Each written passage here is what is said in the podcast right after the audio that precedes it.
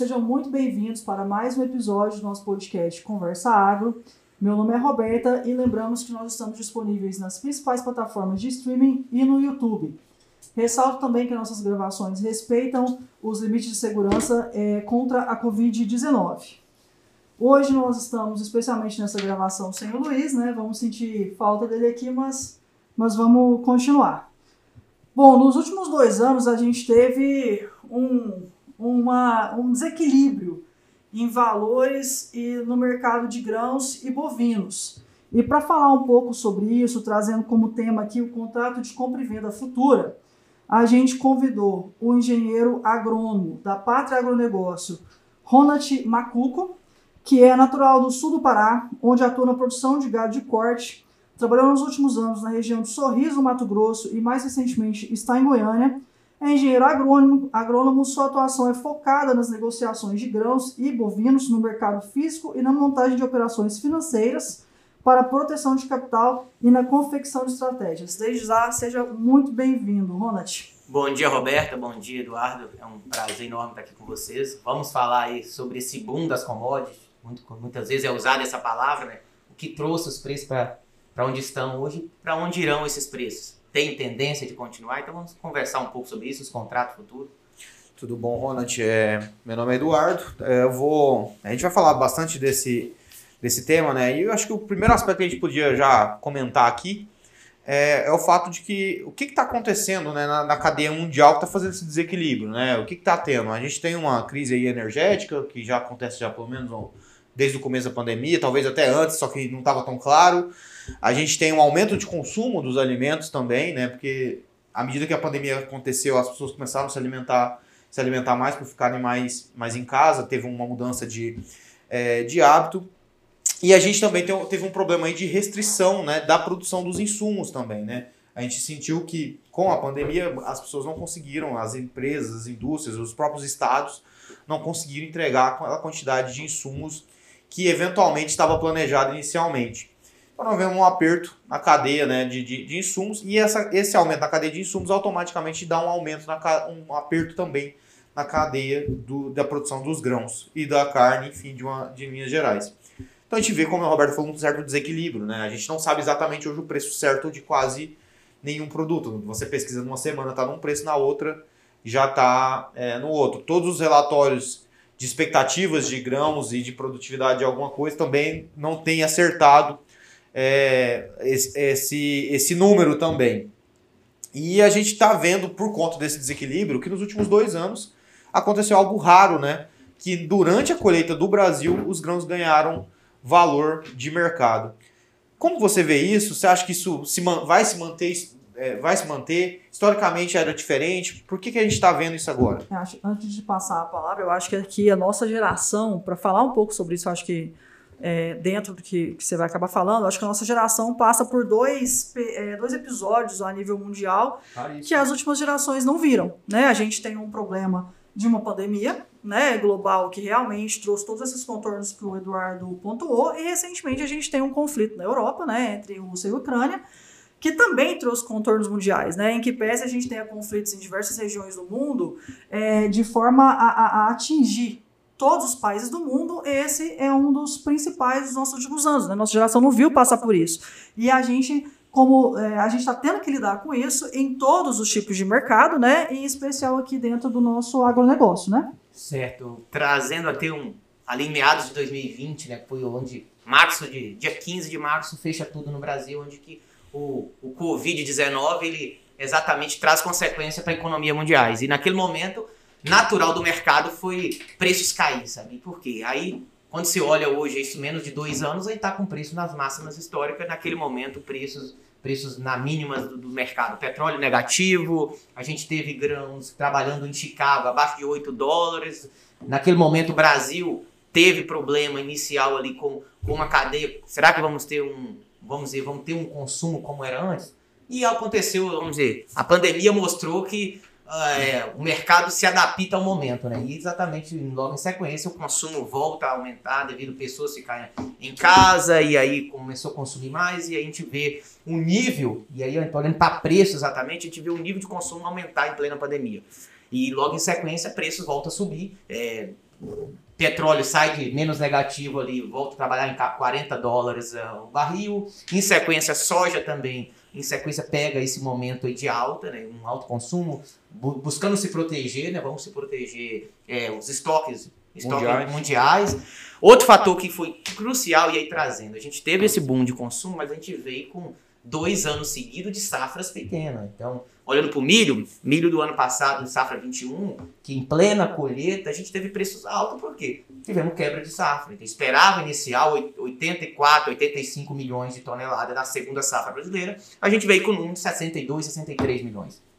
Em meados do, do ano passado, é a estimativa, e a gente Nesse boom de consumo, a gente não teve uma oferta de produto para suprir a demanda, né? Vamos dizer, equilibrar essa demanda. Infelizmente, a gente está com uma demanda aquecida e essa demanda ela vem nos últimos anos bem acelerada, só que nos últimos dois anos a gente teve uma estabilidade do consumo mundial. Só que essa estabilidade ela não foi suprida por uma oferta de produto, é, numa expectativa que o mercado precisa. A gente estava com safra de soja, olhando para preço da soja especificamente, ali meados de, de, de, outubro, setembro, quando a gente começa a plantar nossa soja Brasil, uma expectativa de, dos órgãos oficiais aí de 150 milhões de toneladas, Brasil soja, 148. E esse número agora, hoje, a gente está. Saiu um relatório do SDA ontem, o relatório do, do, do da Conab hoje, esse mesmo número está na casa dos 123 milhões. O relatório do USA aumentou 128 milhões de toneladas. Então estamos falando aí de um déficit de, de produto no mercado que não tem como ser suprido de uma hora para outra. Não se produz soja no mercado. E aí os preços que estão hoje, eles são preços eh, factícios do, do momento que a gente vivemos. É, não é, igual, não é igual petróleo que você aumenta lá uma torneira e extrai mais petróleo do, do, do solo, né? Você tem que esperar um ciclo para poder acontecer, né? E, e, e, trazendo a isso, Eduardo, acho que é um ponto que a gente tem que pontuar é, cara, preços, o que trouxeram os preços altos? O que trouxeram esses preços hoje para patamares, vamos dizer, Goiás já estamos no recorde de preço dos últimos, não tem, não tem valor histórico, histórico não temos nada para comparar. CPEA, que dá indicação para praças Paranaguá, exportação, estamos com números recordes. Estamos no hoje, se falar aqui, a pergunta é, esses preços vão continuar? Preços recordes sempre traz correções muito fortes em sequência. Isso é natural do ciclo. Porém, a gente só vai ter uma nova safra entrando em meados de setembro. Safra americana começa a ser plantada agora em maio, maio, abril ali, final de abril, começo de maio, a gente começa a ter áreas sendo plantadas nos Estados Unidos, porém essa safra só vem para o mercado em meados de setembro. Então, para subir a cadeia da soja hoje, tem um déficit, tanto o Brasil, a América do Sul tem um déficit de 33, 34 milhões de toneladas. E ele só vai ser suprido a partir de meados de setembro. A gente necessita que os Estados Unidos traga para a gente safras pelo menos na expectativa que o mercado espera, 190, 117, 120 milhões de toneladas. Se a gente tem uma safra americana que seja abaixo desses 118, 120 milhões, a gente tem um problema no preço, vai interferir direto no preço e a gente vai permanecer com esses preços em patamares recordes. É, na verdade, eu, eu, não considero nem que o problema é no preço, né? Na verdade, o preço só vai, re, vai refletir o problema que é a, a, o baixo, a baixa quantidade de estoque para alimentação humana. A verdade é essa. É, e quando você olha é, quebras históricas, ela exige patamares de preço histórico. Sim.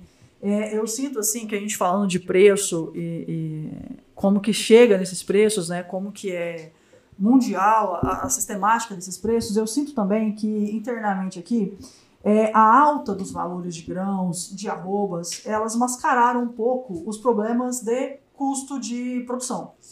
Então, o que eu sinto assim que nos últimos dois anos a gente teve problemas que, olha, o preço chegou a tal valor, você vendeu a soja num valor muito alto, você vendeu a arroba num valor muito alto, mas isso te impossibilitou, de certa forma, de reformular o seu negócio.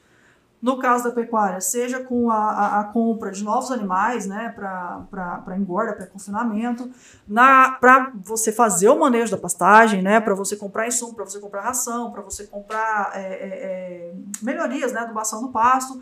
No caso da soja, a produção de sacas também é um valor um pouco mais alto e isso traz alguns problemas futuros para o produtor que não se organiza é, é, de forma a longo prazo, né?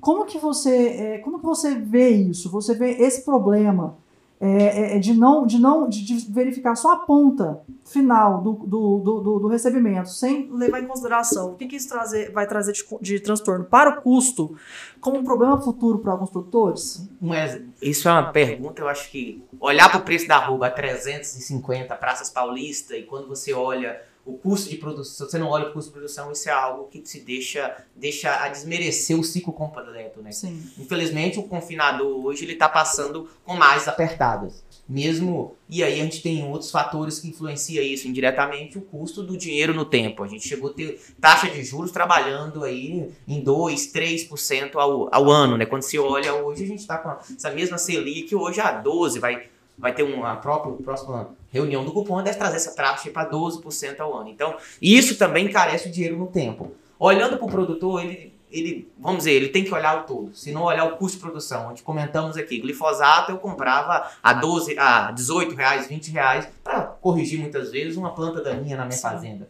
Quando eu olho hoje, esse mesmo produto custa 100 reais. Sim. Então, esse custo de produção, ele é muito. E aí eu estou olhando o custo de produção para a formação do preço do, do boi no final, né? Porque meu boi é formado pela minha reposição, entendeu? É formado pelo meu, pelo meu custo operacional e mais os insumos que eu uso. Agora, olhando para o preço em si, o produtor tem que usar usar ferramentas em bolsa, ou seja o produto, o produto a termo, que é muito usado, boi a termo, e aí para soja ele é muito mais amplo, que eu consigo, consigo fazer até com um prolongamento um pouco maior, eu consigo fazer soja olhando para 2023. Nós estamos falando aí de quase 12 meses olhando, vai dar um pouco menos, mas em 12 meses.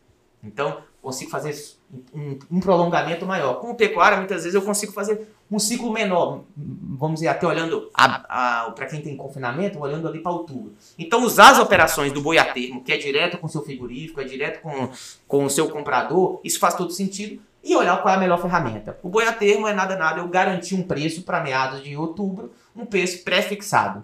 E aí eu trago as operações em bolsa, olhando para essa garantir um, um, um, valor, garantir a margem do produtor. Se minha margem é 20%, é 15% dentro de um ciclo, eu tenho que saber se eu vou chegar lá e eu vou ter ela, entendeu? Não adianta eu olhar hoje e falar que eu vou ter isso se eu não saber onde usar os mecanismos. Uhum. E a bolsa, junto com as operações, ela, ela traz muita tranquilidade para fazer isso, Roberto. Eu posso vender um boi no físico sem um, vender um boi no futuro sem ter necessariamente aquela, aquele boi no físico para cumprir meu contrato. Eu posso ir lá e garantir, ter um 300 arrobas para vencimento tal, tal mês. Sim. Eu posso ir lá e garantir um preço mínimo. E se o mercado continuar subindo, eu continuo participando de uma eventual alta. Se não, eu já garanto um preço mínimo e deixo travado. Isso é operações em bolsa. São, são, tem termos mais técnicos, são a call, operações de alta. Então, se, a, se o Olhando hoje ter para longo prazo, a gente está com um preço para outubro do boi a 345 na bolsa, nesse exato momento. O contrato futuro, o contrato disponível está 348. Uhum. Então, estou olhando para outubro, nós estamos falando em quatro, quatro meses, né, cinco, até um pouco mais, seis meses mais ou menos. Então, já garanto um valor, um valor pré-determinado do meu boi. Posso travar esse boi a 345, vai ter um custo, um prêmio que eu vou pagar. Sim. Se chegar lá o boi tiver 380, então quer dizer que eu participei dessa alta, se eu comprar um contrato de alta. Então, que subir acima dos 345 eu continuo participando. Ou vice-versa, eu posso fazer um seguro de baixa.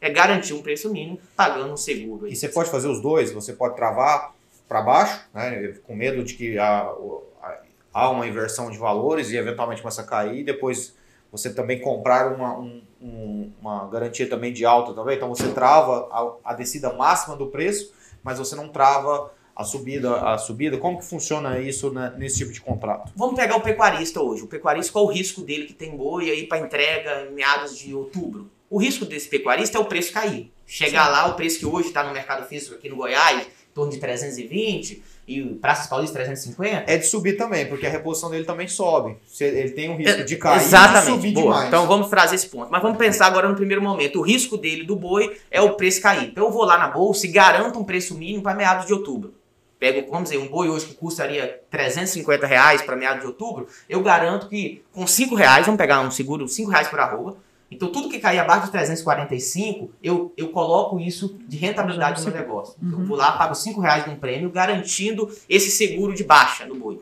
Então, qual o risco dele? Ele teve um prêmio inicial, então no custo dele ele, ele emitiu aí um valor de 5 reais, entendeu? Para garantir um boi a 345 olhando para pra praças paulistas, olhando para o indicador CPEA que fecha com bolsa. Isso quem vai me garantir é a bolsa, a instituição financeira que está aí para fazer os acordos entre o comprador e vendedores. Nada de, nada de relação física, são algo, são contratos que você faz com a bolsa. Já para ele repor o animal, e aí a gente tem que olhar, eu digo assim, como, como uma consultoria, como serviço da pátria, olhar o ciclo do mercado, muitas vezes é fazer também uma operação de alta pela quantidade de animais que você vai comprar. E aí ela vai ser bem menor do que a quantidade de. de você vai pegar uma arroba bem menos quantidade de arroba, porque o animal que você vai, vai repor ele tem quantidade de arroba menores. Então imagine que eu tenho aí é, 100, 100 arrobas que eu vou travar na bolsa do animal adulto, em média 20 arrobas animais. Quando eu olho para o animal mais jovem, eu vou fazer 50 arrobas só, entendeu? Porque um valor Você pode usar o seguro de alta, porque o risco da reposição é que ela suba. E se ela subir, eu, eu uso o contrato em bolsa para adquirir isso. Essa coisa. E é interessante a gente falar sobre isso, né? Porque muita gente pensa assim: ah, o boi tá subindo, a sorte tá subindo, o produtor tá ficando multimilionário. Hum. E a, a maioria das pessoas não entendem que nossas cotações basicamente são todas em dólar, né? Quase tudo é em dólar. Só tem um fator que não é em dólar, que são os salários. Então, de fato, quando a soja, o boi, o algodão, a cana sobem, o produtor ganha um desconto maior, basicamente nos salários que, eles pagam, que ele paga para os seus, seus funcionários. Mas em todo o resto, tá tudo cotado em dólar. Então, se não acompanhar a cotação, a cotação em dólar, na verdade pode ser que ele esteja até perdendo. É, um exemplo. É, nesse momento a gente está tendo uma subida muito grande aí por conta da guerra da Ucrânia e da Rússia, né, dos fertilizantes. É, é um preço que está cotado em dólar. Né? Se você não tem um, esse preço também aumentando no, no, na commodity em si, na, no grão, seja ele a soja, o milho, o trigo, seja o que for, você automaticamente está tendo uma margem mais apertada, porque em dólar a tua margem está apertando. O, é. o, confinador, e olhando para o preço, vamos dizer, a gente olha a macro aí, esse problema da Rússia, como você comentou anteriormente, Roberto, o problema da Rússia ele vai interferir diretamente no meu custo de produção. Sim. Porque o meu fertilizante, ele, ele vem 25%, 30% vem da Rússia, vem daquele, do, vamos, passa por ali, entendeu? E nesse momento nós estamos suspenso isso. Ah, tem outras, outros países que vão, vão suprir, sim, mas no imediato a gente ainda tem muita incerteza. Uhum. E quando eu olho para o confinador e até olhando para o meu custo, o cara que está no confinamento hoje, o custo dele é formado pelo grão. E o grão hoje. Está disparando. Sim. Infelizmente, o milho, nós estava com milho aí, na, vamos olhar até para a Paz B3, não chegou a ter milho ali em meados de fevereiro, milho na casa de 90 reais. Até 8, menos. 87 milho para para setembro, quando você estava na bolsa. Hoje, esse mesmo milho, nesse exato momento aqui, esse milho está 98 reais na bolsa. Subiu 10 reais em menos de, um, de 15 dias. O cara que vai formar o produtor, o, o gestor do, do, do, confinamento, o gestor de um, de, de, um, de, um, de um negócio pecuário, ele é influenciado. Sim. Ah, mas o produtor melhorou, melhorou a sua venda do milho. Sim, o produtor melhorou, mas o custo de fertilizante ele adquiriu antes desse problema da Rússia aí com a Ucrânia? E ele travou isso no que? Ele travou com o grão, porque se o grão subiu. Então, a, os mecanismos de bolsa, aí trazendo um exemplo, até olhando um pouco mais, olhando para trás, vamos dizer, depois você olha no retrovisor, fica fácil de você perceber o que fazer, né? Mas olhando atrás, o, o pecuarista que, o produtor que vendeu soja a 150, 156 em meados de outubro, novembro, será que ele fez um mau negócio? Depende. Se você for olhar hoje, o preço está 180, 190 aqui no Goiás. Parece que foi, né? Parece que foi, mas muitas vezes, ele chegasse, se ele não tivesse nenhum mecanismo de bolsa, se ele chegasse agora na boca da colheita, que é o Exatamente, está acontecendo. Boca da colheita, o produtor está vendendo a 190, porque teve um problema de safra no Rio Grande do Sul, Santa Catarina, Paraná, MS. Se isso não tivesse acontecido, esse produtor estaria vendendo. Olhando para o dólar que você comentou, nós estávamos com um dólar de 5,70 meados de janeiro. Hoje esse mesmo dólar está na casa dos 4,99, chegou a ter ontem. Então, mudou bastante a precificação. E soja não caiu. Então, usar as operações em bolsa, o produtor que vendeu a 150, pegar 3 a 5 reais dessa soja que vendeu lá em, em outubro, e aí a gente pode até precificar isso para o ano que vem já. Usar um seguro de alta, mesmo que o mercado continue subindo, você continua participando de um eventual alta, é isso que a, o mecanismo de gestão, de olhando para o RED, se se casa muito presente, sabe? Eu quero, eu quero pagar um seguro da caminhonete e não quero usar ele, mas um dia se a caminhonete bater, eu vou ter Sim. um seguro para me, me, proteger do meu ativo. É, essa questão toda que a gente vem falando aqui, essa, esses últimos dois anos tão atípicos, trouxeram muita, muitas pessoas novas para o nosso, muitas pessoas novas para o nosso mercado, né? Para o mercado do agronegócio. E eu sinto também que essa questão de você só verificar o preço alto também trouxe pouco cuidado com a parte que é a base, que é a parte do custo mesmo, né? E aí eu acho que a gente poderia falar um pouco sobre isso, até trazendo para o nosso lado jurídico também, os cuidados que quem chegou agora no agronegócio tem que tomar a longo prazo. Por quê? Porque crises, elas fazem parte de qualquer negócio comercial atividade. do nosso país, qualquer atividade, né? A gente vai ter sempre momentos de crise. Claro, pode não podem não ser tão abruptas quanto uma guerra e uma pandemia, mas momentos de crise ele, é, eles existem, né?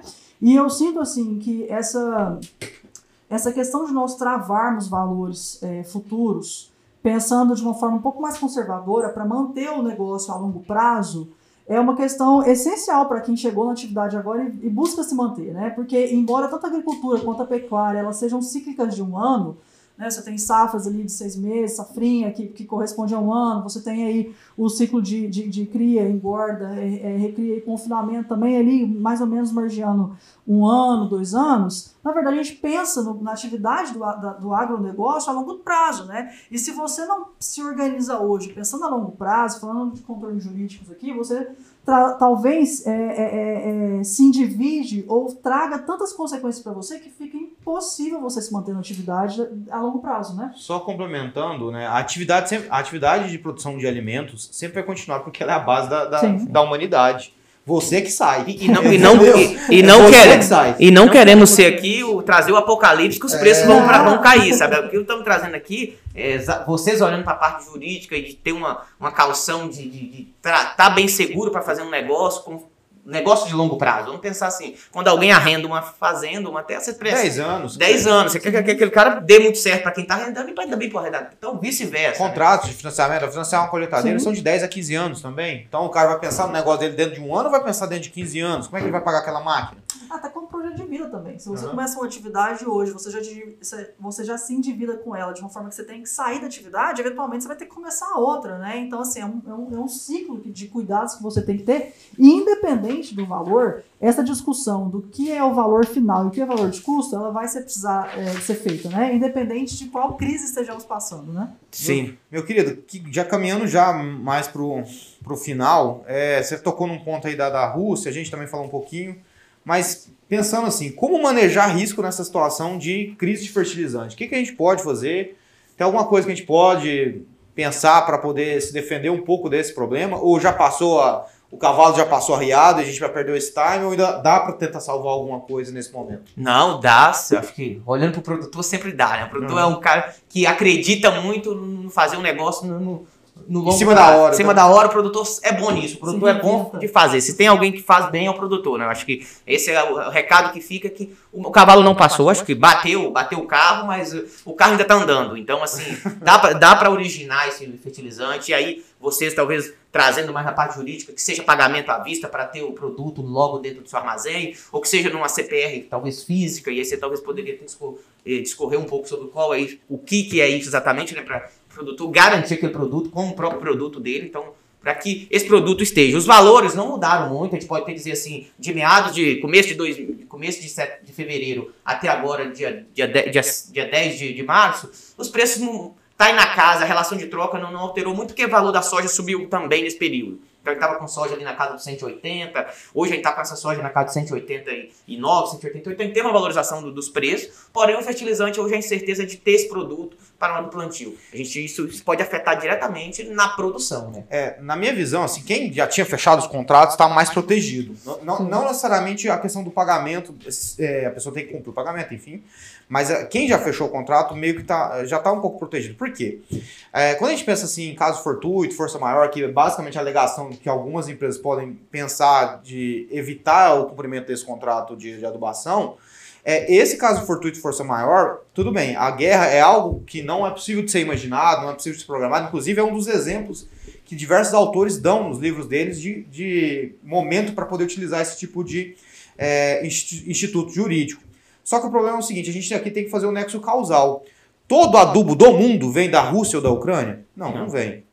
Então é o seguinte: a não ser que o seu fornecedor seja ligado diretamente à Rússia e à Ucrânia, e aí está o nexo causal que vai autorizar utilizar o instituto, é, você não tem condição de suspender a obrigação sua de entregar aquele, aquele adubo. Pelo menos na minha visão. Então você precisa criar essa prova, esse liame, né, digamos assim, entre eu estou eu, eu empresário, né, que tenho adubo para vender, tenho adubo a receber da Rússia ou da Ucrânia. E aí eu não consigo entregar para o meu produtor porque os mares estão fechados, a, a guerra está acontecendo. Você de fato tem ali uma forma de suspender a tua obrigação porque é inimaginável. Agora eu sou outro empresário, comprei adubo de Israel, comprei adubo da China, comprei adubo lá da, da do Canadá, comprei adubo sabe-se lá de onde, e eu não tenho contratos com a Rússia e com a Ucrânia. Que mar que está fechado no mundo fora do Mar Negro? Nenhum. Nenhum. Então, assim, é, não tem, não tem por que não entregar esse produto a não ser especulação.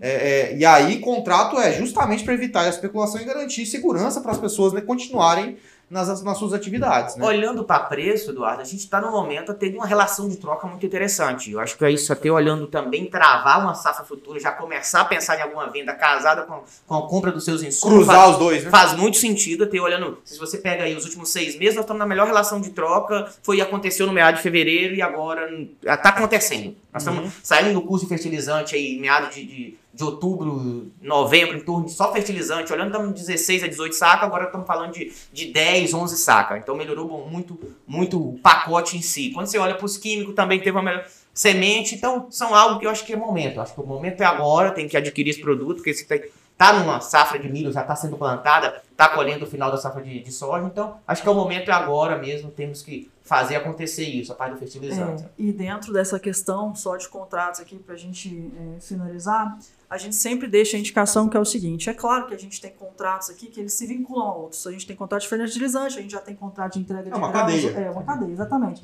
O que a gente sempre fala é: se você, produtor, se vê numa situação de inadimplência ou futura inadimplência, já procure renegociar suas dívidas. Para que você não saia do mercado. Né? Porque quando você antecipa uma, uma negociação de algo que você vai ter que reestruturar, você cria condições de pagamento sem que você seja executado, sem que você perca é, é, que você feche portas né, com, aquele, com aquele mercado e tenha que eventualmente sair da atividade. E diminua a chance de você ter seu caixa atingido. imagina um arresto bem no meio da sua colheita. Exatamente. Já arrebenta. E, e, procurar muitas vezes vocês, na parte de olhando para essa parte mais de contratual, olhar como é que está também. Eu acho que antes do carro, antes de chegar no, no, nos vereditos, ah, aconteceu. Não, esteja um acompanhamento de vocês. Acho que, olhando para a parte de vocês, acho que fazer isso no dia a dia é o que vocês, vocês orientam e estar tá junto com o produtor, junto com o seu cliente, né? Sim. Muitas vezes o que acontece hoje eu vejo, procura só depois que acontece. Não, tem um acompanhamento prévio antes até para se, se precaver, né? Exatamente. Ronald, muito, muito obrigada pela sua presença. A gente agradece também a Pátria Agronegócio. É, foi um prazer te, te receber aqui e falar dessa dessa loucura que anda o mercado nos últimos dois anos por, por é, questões que fogem às mãos do produtor, né? São questões globais, mas que influenciam diretamente as produções nacionais, né? Então foi um prazer te receber aqui, viu? Eu, Eu... também, também gostaria de agradecer. É, a gente está vivendo um momento de muita incerteza, né? E tentar trazer um pouco de segurança, eu acho que sempre será útil, sempre será importante as informações que você traz, traz segurança para o produtor poder, de alguma maneira, se defender um pouco dessa loucura que tem sido o mercado nos últimos tempos aí. Não tem sido fácil analisar mercado nos últimos dias, assim, nos últimos anos, na verdade, nunca foi, mas agora tem, tem vários agravantes, né, e a conectividade tem ajudado a, a, a, informação chegar mais rápido, então a gente tem que estar tá bem calçado, que seja juridicamente, que seja na parte de gestão também, da, no que nós fazemos ali no dia a dia, trazer uma tranquilidade para comercializar não fazer um negócio, mas está tranquilo que eu estou protegido. Então a Pátria está aí para cooperar com vocês no que precisar. A gente agradece aí pela oportunidade de estar tá trazendo um pouco de mercado. Eu sei que é, há muita coisa para se falar, mas no final do dia é para onde irão os preços, né? E aí a Pátria tenta antecipar alguns movimentos no dia a dia, com, trazendo segurança para o pro produtor rural e para quem está com a gente no dia a dia. agradeço vocês, Eduardo e a Roberta. Não, é isso aí. Como disse, se precaver no momento de caos é a melhor a melhor segurança né, que o produtor pode ter.